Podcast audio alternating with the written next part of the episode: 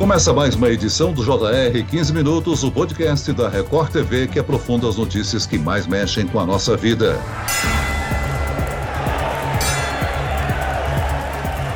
O boxeador Abner Teixeira conquistou medalha de bronze para o Brasil. Ele lutou contra o cubano Julia La Cruz, ouro em 2016 e quatro vezes campeão mundial. Na categoria peso médio, Herbert Conceição também garantiu medalha na semifinal, que acontece na quinta-feira. Pia Ferreira é outra garantia de pelo menos bronze, mas podem lutar por prata ou ouro. O boxe é uma tradição no Brasil há décadas, mas passou por um período muito difícil antes de se reerguer erguer e conquistar importantes medalhas, como a do Abner agora. Vamos relembrar a história desse esporte no Brasil e avaliar a situação atual do pugilismo com o presidente da Confederação Brasileira de Boxe, Marcos Brito. Bem-vindo, Marcos. Olá, Celso. Olá, os, os ouvintes do seu podcast. É uma satisfação.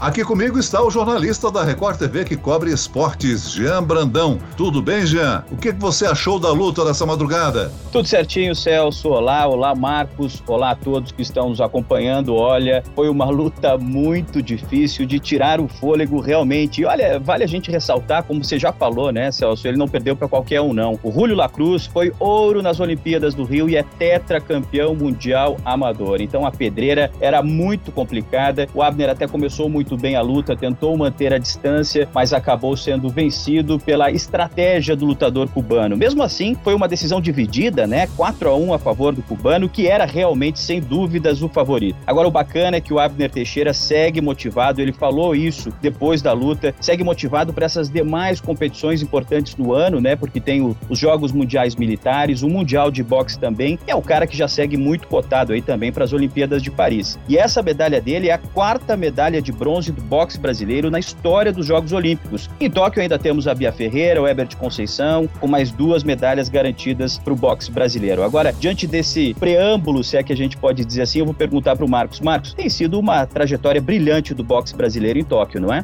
Olha, já tem sim. A gente tem preparado nossa equipe para esse tipo de desafio. Nós eh, estamos trabalhando essa, a cabeça dessa meninada, a técnica, o físico, para esse enfrentamento. Né? A gente, desde 2011, mais ou menos, quando a gente é, alterou o tipo de, de, de tratamento dado ao, ao boxe olímpico, os resultados têm aparecido. Assim, eu não gosto muito de, de, de, colocar obrigações em cima dos atletas, mas veja, essa seleção a gente já está preparando, já estávamos preparando ela para 2024. E eles já estão trazendo aí resultados agora é, de fato é uma satisfação enorme para a gente trabalhar com essa garotada toda. Marcos, o próprio Wanderson de Oliveira, né, também perdeu nas quartas para outro cubano, Pedreira, o Andy Cruz, que inclusive é tido aí como a sensação dos Jogos Olímpicos de Tóquio, também um cara bicampeão mundial, também a participação dele, vale a gente ressaltar que foi brilhante, né? Brilhantíssimo. A gente chama o Wanderson de Sugar, né, pelo estilo dele, enfim. Esse menino é fantástico. Infelizmente ele pegou aí uma pedreira que caberia, foi uma final antecipada, né? Para mim foi uma final antecipada. Sem dúvida. Se ele tivesse do outro lado do sorteio, certamente ele ia disputar o ouro com o Wendy no final. É que o Wendy é fora do normal, né? É algo assim fora do normal. Mas para encarar o Wendy de forma como o Suga fez e arrancar esse resultado, para nós é fantástico. Esse menino em 2024 pode contar que, aliás, todos eles, mas o, o, o Suga, mesmo sem ter conseguido medalha, o Keno, mesmo sem ter conseguido medalha, são assim fantásticos. Pode, ser, pode aguardar resultados futuros.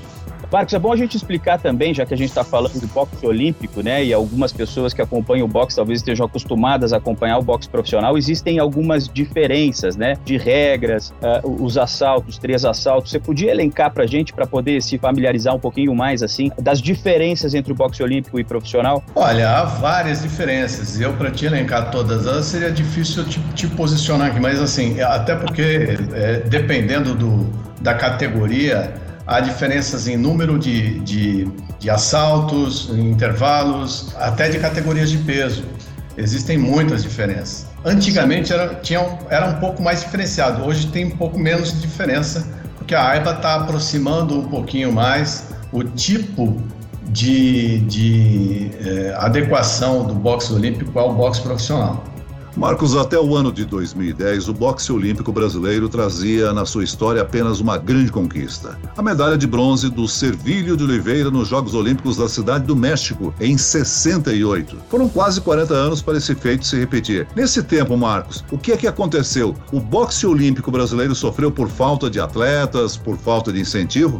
Olha, Celso, de fato, olha, por um, uma boa parte desse período, havia falta de incentivo ao boxe olímpico. Ao mesmo tempo, tinha aí uma, uma não digo disputa, mas uh, uma supremacia do boxe profissional em termos de, de, de competições, até porque se você for analisar aí na história, o boxe profissional, nessa época dos anos 80, 90, teve muito, muita, muito resultado, né? onde, se, onde apareceu aí Popó, Maguila, até um pouquinho antes o, o nosso Eder Joffre, enfim. E ah, não havia uma separação muito clara sobre o boxe olímpico e o boxe profissional, o que permitia que o, o atleta que se aparecesse no boxe olímpico, em pouco tempo, migrasse para o boxe profissional. E a gente, o boxe olímpico acabava meio que órfão, né? Enfim, ah, hoje não, hoje a gente é, até força um pouquinho essa diferenciação. Há mais é, incentivo mesmo, de fato, e há uma profissionalização na forma como que a gente enxerga o boxe olímpico, né? Em busca de resultados mesmo. A partir de 2011, você já salientou isso, houve uma virada que mudou tudo para essa chamada revitalização do esporte. Qual foi essa chave para a virada? Olha, a partir de 2011, 2010, na verdade, né, houve uma, uma alteração no comando do boxe olímpico assumiu a presidência o Mauro Silva. E ele impôs uma é, característica dele de é, buscar o resultado. Né? Então, o que, que nós fizemos a partir daí? Concentramos as atividades da seleção brasileira em full time de, de, enfim, de dedicação. Então, hoje nós temos uma equipe técnica exclusiva, temos uma equipe multidisciplinar com várias, uh, vários profissionais de várias áreas dando suporte dedicada e permanente, e os atletas ficam treinando com essa seleção o ano inteiro, o tempo todo. Nós temos hoje uma equipe de técnicos altamente qualificada, altamente rodada e treinada. E óbvio que disputar vários torneios internacionais é o que dá o, o, a, cereja, a cereja do bolo, né? Porque é, nas competições é que você coloca o atleta é, rodado, né? Perde o medo, conhece os adversários, já fica pronto para os resultados, enfim. Basicamente é isso, viu, Celso? Marcos, eu lembro de fazer reportagens no início do ciclo olímpico das Olimpíadas de Londres de 2012. Então, lá por 2009, as primeiras matérias com o boxe. E, e, eu lembro de ver muitas dificuldades desde a questão de alojamento dos atletas naquela época. Tudo isso foi evoluindo com o passar do tempo. E quando você vai falando sobre essa evolução da comissão técnica, a gente vê que essa questão estrutural foi fundamental para a gente conseguir ter esses resultados, como a gente teve com os Jogos Olímpicos da Juventude, campeonatos mundiais nas Olimpíadas, então medalha de ouro com Robson Conceição, teve os irmãos uh, o Yamaguchi, o Esquiva, enfim, tudo isso é resultado desse trabalho que começou lá. Você é presidente desde o início do ano agora, mas já participa também dessa comissão desde 2011, né? Uma das características da administração é que nada é feito é, aqui dentro, ao menos, é, de com um pensamento único. Tudo é amplamente discutido. Já desde a presidência do Mauro, todas as decisões são to tomadas em grupo. Quer dizer, a gente, administrativamente, a gente decide aqui, mas conversamos com toda a equipe técnica, conversamos com os próprios atletas, tudo é muito debatido. A opção melhor, que é no nosso entendimento, que vá contribuir para o boxe é o que a gente adota. E sempre nas questões que envolvem é, técnica desportiva, nós aqui sempre abrimos mão de qualquer tipo de pensamento para dar autonomia à equipe técnica. Marcos, um ponto a ressaltar é que tanto o boxe feminino quanto o masculino são fortes competidores nos jogos. O investimento para as duas modalidades é o mesmo ou o feminino recebe menos atenção de público e patrocínio? É o mesmo. A atenção que a gente dá é igualitária, né? É, veja que a gente teve resultados em 2012, uma medalha de bronze, temos aí a Bia disparando, E nossas atletas da modalidade feminina recebem exatamente o mesmo tipo de tratamento que a masculina. O que acontece eventualmente é que lá na formação do, do, da base, às vezes não tem muita oferta de atletas femininas, né? Não é uma, pelo menos né, no Brasil, é uma coisa um pouquinho mais difícil de as meninas ingressarem na atividade. Mas isso vem mudando justamente por, por pelo exemplo que tá, estão recebendo. Né? Eu costumo dizer que todo o trabalho, as premiações coroam o trabalho, mas as premiações é que servem de exemplo para o trabalho futuro. Então, é, esses meninos não só tendo resultados significativos na, na, na prática do boxe, é, eles também estão demonstrando que o boxe traz benefícios pessoais, né? São todos simpáticos, o pessoal gosta muito, tem um, tem um sentido de corpo deles, de equipe muito grande, são sempre se apoiando, são simples, Olha, é de dar orgulho, viu? O box dá orgulho. Marcos, ainda falando sobre esses jogos de Tóquio, né? Na sexta-feira a gente teve o atleta Keno Marley, né? Considerado favorito, que foi eliminado numa luta polêmica contra o britânico Benjamin Whittaker. Eu digo polêmica, né? Porque foi decidida pelos juízes após o terceiro round e a gente tinha uma certeza muito grande de que o brasileiro passaria, inclusive pelo que ele demonstrou no terceiro round. Por isso eu pergunto, você acha que a vitória do britânico foi mesmo merecida? A gente respeita a decisão dos árbitros, dos juízes. Mas, na minha opinião, óbvio que foi uma luta difícil, mas o Keno no último round, na minha opinião, ganhou no último round e ganhou, ganharia, sim, em decorrência disso, da luta. Mas faz parte da competição, né? Ele é, é novinho e vocês vão ouvir muito falar do Keno. Marcos, você acredita que outras modalidades de luta, como o MMA, roubaram o protagonismo do boxe por conta também do marketing que eles desenvolvem? O protagonismo do boxe jamais, né? O, o boxe é, é uma é, é a nobre arte, né? É tradicionalíssima e mesmo dentro do MMA tem a participação do boxe, né?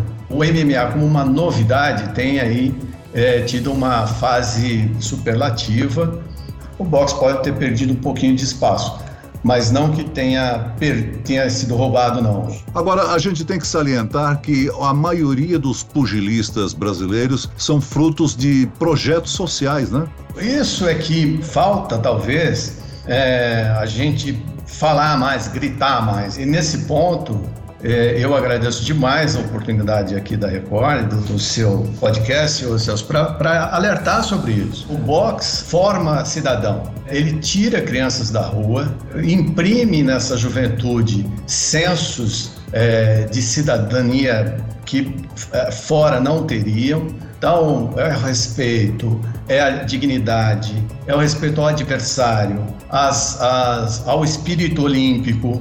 Tudo isso uh, o boxe traz e impregna em seus atletas e mesmo às vezes nem só atletas que praticam boxe de forma de alto rendimento, mas até o praticante normal, né?